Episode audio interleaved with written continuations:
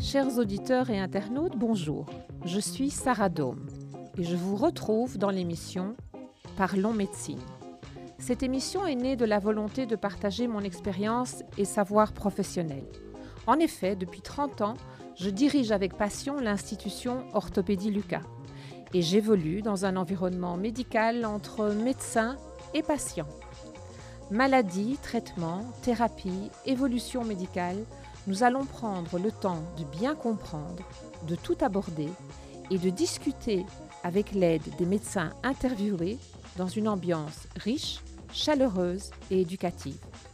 Cette émission évolue chaque jour et prend la forme d'un podcast que je vous invite à suivre sur Spotify, YouTube, iTunes et Facebook. Nous allons aborder ensemble une pathologie qui peut être bénigne, dont nous pouvons guérir, mais qui cependant nous stresse et nous effraie toujours beaucoup. Je parle de la tumeur des tissus mous. Et pour découvrir cette pathologie, j'ai le plaisir d'accueillir aujourd'hui un homme passionné, passionnant, passionné par l'humain, qui lui consacre toute sa vie, qui le soigne au quotidien. Je vais même dire jour et nuit, puisque cette nuit, vous avez opéré jusqu'à 5h30 du matin. Bonjour, docteur Choumelinski. Soyez le bienvenu à mon micro. Merci de m'accueillir. Bonjour.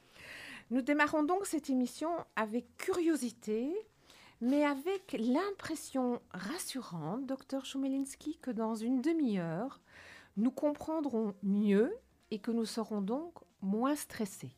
J'espère. Avant de lancer le sujet, nous allons commencer par une petite question indiscrète.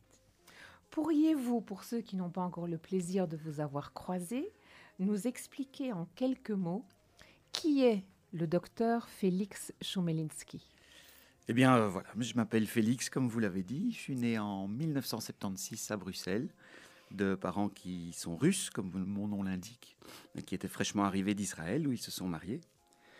En fait, euh, j'ai fait toutes mes années scolaires, primaires et secondaires à l'Athénée Robert Cato à Bruxelles, et j'ai enchaîné par euh, les études de médecine, dont je peux vous parler un tout petit peu après. J'ai grandi à Boisfort, et surtout dans le restaurant de mes grands-parents, que peut-être certains ont fréquenté quand, j'étais tout petit, que je courais entre les tables. Il s'agissait du violon sur le toit qui se trouvait euh, près de la bourse. Euh, au vieux marché au grain, place du vieux marché au grain, je pense. Alors, je voudrais que les auditeurs aient la chance, mais ils n'ont pas encore cette chance-là, peut-être qu'un jour ce sera live, de voir le sourire qui passe sur le visage du docteur Choumelinski quand il mentionne ses grands-parents. Ah, ils ne sont plus là, malheureusement. Euh, mais oui, on pense souvent à eux et on en parle avec euh, certains patients qui, me reconnaissent par mon nom. Dites-moi, pourquoi avez-vous choisi ce métier-là? Ah, Ça, c'est une bonne question. En fait, on, me pose souvent cette question. J'ai euh, une anecdote à ce sujet. En fin d'études secondaires, j'étais vraiment intéressé, passionné par euh, toutes les sciences, surtout les quelques notions de médecine qu'on avait eues en cours de biologie. Mais j'étais aussi passionné d'informatique, de programmation. Et donc j'hésitais euh, entre euh, l'informatique et la médecine. Je ne savais pas vraiment lequel allait devenir un métier, lequel serait un hobby, mais le, choix s'est vraiment imposé à moi après une discussion avec un ami qui faisait des études de droit et qui m'a dit que l'exercice de la médecine comme hobby, c'est tout à fait illégal. Et donc, je euh, j'ai pas vraiment eu le choix. J'ai fait la médecine comme métier et l'informatique comme hobby. J'avoue que je fais de moins en moins d'informatique et, et, je me consacre principalement à la médecine. C'est vraiment quelque chose de passionnant. Et pourquoi? Parce que la médecine, c'est un univers absolument gargantuesque. Pourquoi l'orthopédie? Alors, comme vous le savez peut-être, quand les études de médecine sont assez longues et quand on arrive dans les dernières années, on a la chance de ne plus devoir tellement étudier dans, des livres, mais plutôt d'être sur le terrain pour euh, être coaché et, voir ce qui se passe avec euh, différents maîtres et professeurs. Et donc, euh, en passant dans différents services, on se rend compte, comme moi par exemple, que finalement la radiologie, qu'on pensait être à la croisée des chemins entre l'informatique et la médecine, c'est pas tout à fait ça. Et donc, c'était la spécialité que j'imaginais faire un jour, mais le, stage ne m'a pas du tout convaincu. Puis d'autres stages sont passés, et puis un jour, je me suis retrouvé euh, dans, un stage de, chirurgie orthopédique, et le premier jour, je me suis retrouvé à assister à une intervention de traumatologie. J'ai été euh, très impressionné par l'efficacité la rapidité d'un traitement de traumatologie ou d'orthopédie. C'est-à-dire que je me souviendrai toujours de cette patiente qui hurlait de douleur aux urgences parce qu'elle s'était brisé le col du fémur. C'est quelque chose de très classique. Euh, une heure et demie plus tard, on était en salle d'opération et après une heure d'intervention qui m'avait paru difficile à l'époque, mais qui en, fait est très simple, la patiente allait beaucoup mieux.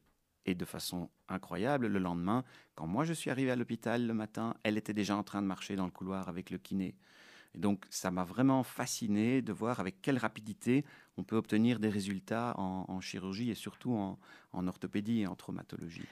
Ça fait un peu film, hein, ça fait un peu Hollywood là. Hein. On n'est pas bien, on arrive une heure après, au lendemain, on marche. C'est extraordinaire Alors, ce que vous nous racontez oui, là. Oui, c'est pas toujours comme ça, mais c'est ce qui m'a fasciné le premier jour.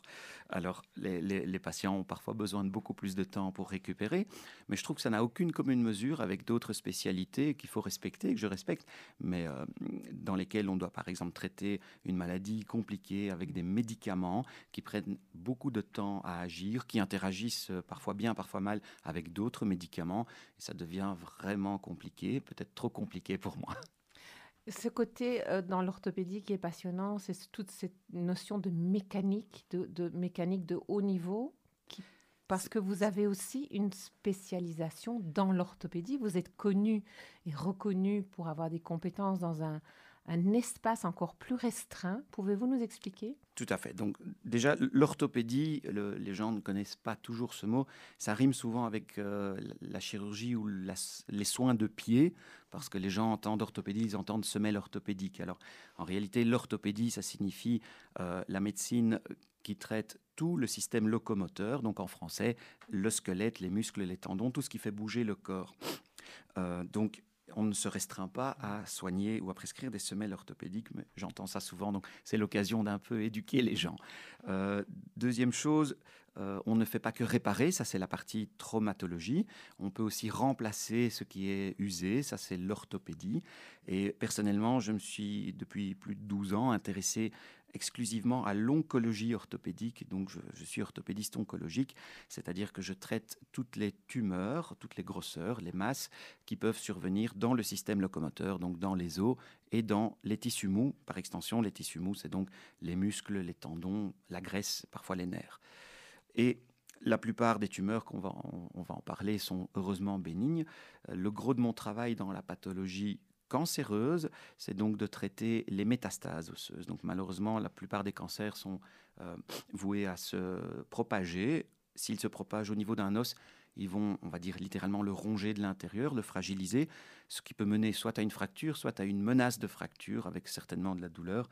Et c'est là que je vais intervenir pour euh, empêcher que ça casse ou pour réparer si c'est déjà malheureusement cassé. Alors, comme vous le disiez, en général, lorsqu'on prononce le mot tumeur, on pense directement un cancer. Pourtant, vous venez de le mentionner, il existe des tumeurs non cancéreuses. Qu'est-ce qui fait qu'une tumeur, quelle est, quelle est, la différence entre une tumeur cancéreuse des tissus mous Qu'est-ce que c'est qu'une tumeur des, tissus mous? Expliquez-nous un petit peu ce vocabulaire qui, qui, nous est un petit peu nouveau et étranger. Et surtout, quelle est la différence? Parce que vous avez dit très justement, et ça c'est la bonne nouvelle du jour, c'est que très souvent c'est bénin, donc il n'y a pas de grand danger. Qu'est-ce qui fait la différence entre une tumeur d'un tissu mou bénigne et une autre maligne? Alors, au départ, il faut voir euh, la différence entre une tumeur euh, maligne et une tumeur bénigne comme simplement le fait qu'une tumeur maligne est capable de soit grandir plus vite, soit euh, se propager à d'autres organes, à d'autres systèmes, à d'autres parties du corps. Par définition, une tumeur bénigne reste tout à fait localisée et ne se propage pas. Se propager, ça veut dire euh, faire des métastases. C'est en général un mot qui fait toujours peur aux gens, mais heureusement, je le disais, la plupart des tumeurs, ce qui veut dire une grosseur, une masse qui, grandit à un endroit où il ne devrait pas se trouver. La plupart des tumeurs sont donc bénignes. Les gens entendent tumeur, les gens ont peur. Euh, on, pense tout de suite cancer, parce que c'est comme ça, c'est dans, dans, les croyances populaires. Il y a quelque chose qui grandit, c'est mauvais, ça, ça, va, ça va Absolument, se propager. ça fait peur. Et donc, systématiquement, dans 100% des cas, lorsque je prononce ce mot, j'insiste immédiatement sur la différence entre quelque chose qui est gentil et quelque chose qui est méchant, donc bénin, malin. Euh, la différence n'est pas seulement le danger, c'est le pronostic. Une, une, tumeur bénigne va pouvoir être retiré ou va pouvoir être soigné euh, avec comme unique risque de récidiver au niveau local, donc de revenir là où elle était, de renaître de ses cendres éventuellement, mais pas d'apparaître dans une autre partie du corps. Il y a de très très rares exceptions, je pense que ça vaut même pas la peine de les souligner ici. Où est-ce qu'elle se place, ces tumeurs bénignes, ces tumeurs des tissus mous? Comment choisissent-elles l'espace, l'endroit géographique du corps où elles vont aller se positionner Est-ce qu'il y a un mécanisme dans le fonctionnement de notre corps qui à un certain endroit s'affaiblit et qui fait que cette dégénérescence provoque tout à coup la création d'un corps nouveau? Pas vraiment. En fait, la plupart du temps, c'est déjà écrit dans nos gènes que ça va apparaître. Euh, il y a une croyance populaire qui dit qu'on euh, peut avoir un traumatisme, un choc, un coup, une blessure. Parfois même certaines personnes pensent qu'elle peut être psychologique, qui va créer euh, une tumeur. C'est pas du tout vrai.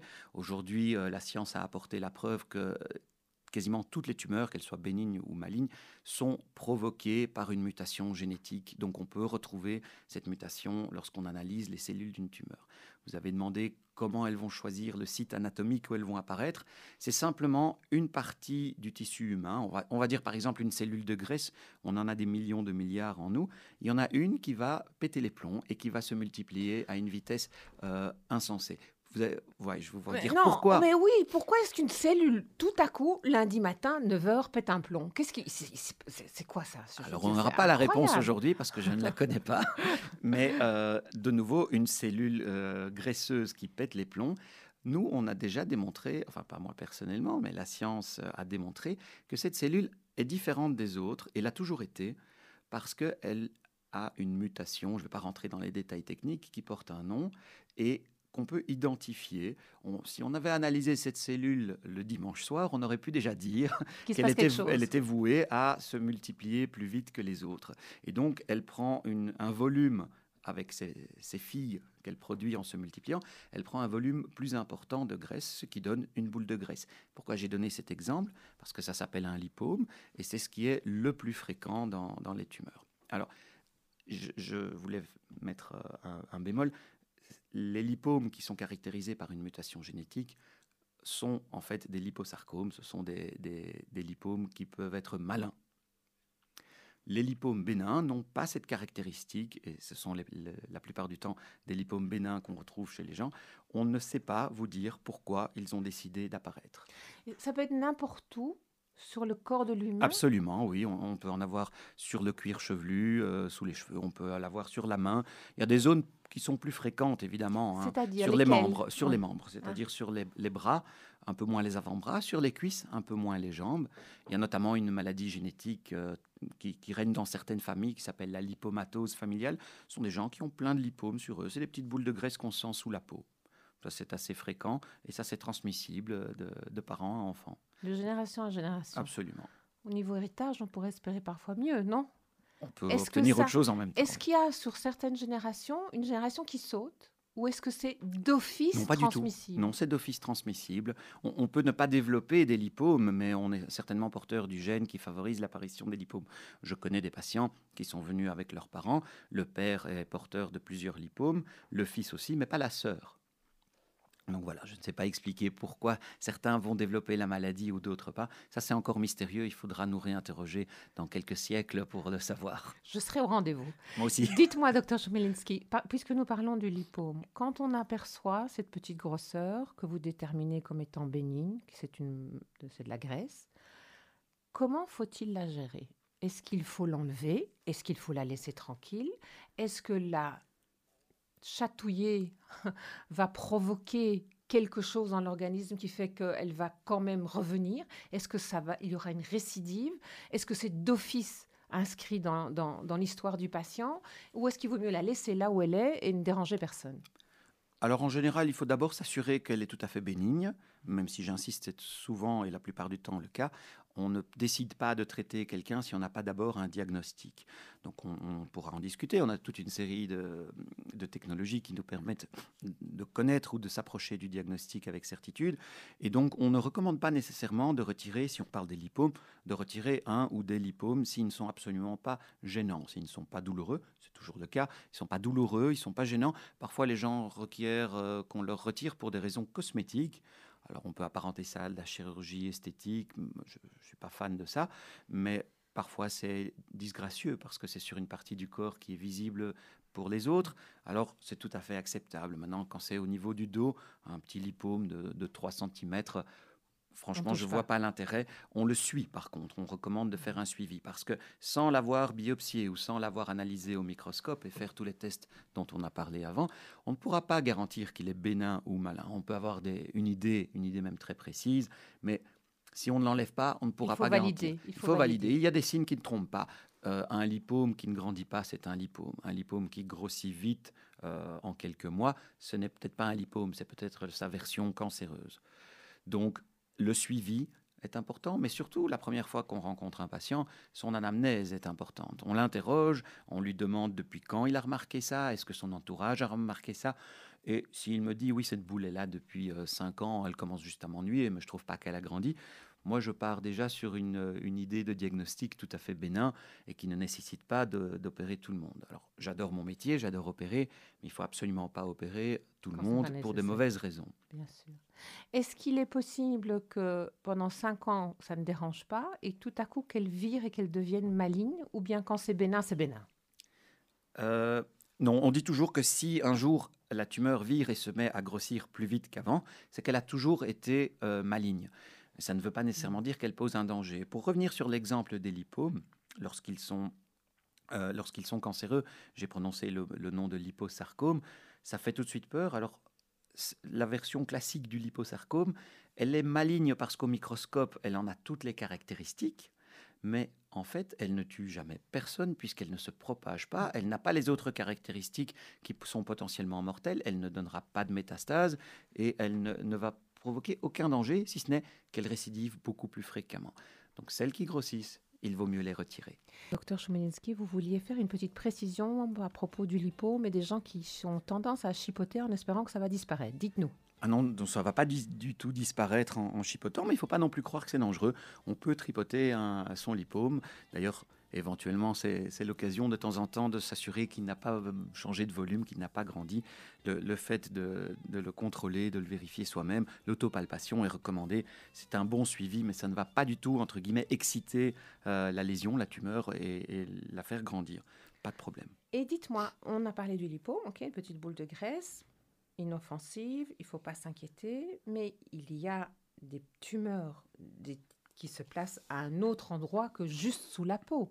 Où peut-on encore observer la présence d'une tumeur des tissus mous Bien voilà, donc on, a parlé du lipome parce que c'est ce qu'il y a de plus fréquent, mais euh, les tumeurs des tissus mous peuvent se placer dans les tissus mous, c'est-à-dire en ce qui concerne l'orthopédie, euh, dans le système locomoteur, on en trouve dans un tendon, on en trouve dans le muscle. Ça, c'est parfois plus difficile à palper chez les gens qui sont un peu volumineux, qui ont beaucoup de muscles. Ça peut se placer vraiment très profondément le long d'un nerf également. À ce moment-là, ils sont beaucoup plus douloureux ou sensibles à, la palpation. On, a des exemples peut-être connus qui sont euh, le, le schwannome. Donc ça, c'est ce qu'on appelle un kyste, mais c'est pas un kyste, c'est une tumeur sur la membrane d'un nerf. C'est extrêmement douloureux, ça ne pousse pas nécessairement très vite, mais comme vous le savez, les nerfs sont vraiment en profondeur dans le corps, la plupart du temps protégée par les muscles et les tendons. Donc on ne s'en rend compte de cette grosseur de façon visible que lorsqu'elle a déjà pris une ampleur certaine. Donc s'il n'y a pas de symptômes douloureux, comme c'est la plupart euh, du temps le cas, les gens ne se rendent pas vite compte qu'ils ont une, grosseur quelque part dans, leur corps. Comment soigne-t-on ce type de tumeur? Ça dépend de, de, leur nature. De base, on a envie de dire, s'il y a une grosseur, on a envie de la, retirer. Et de fait, il n'y a pas moyen euh, de traiter ces, tumeurs avec des médicaments.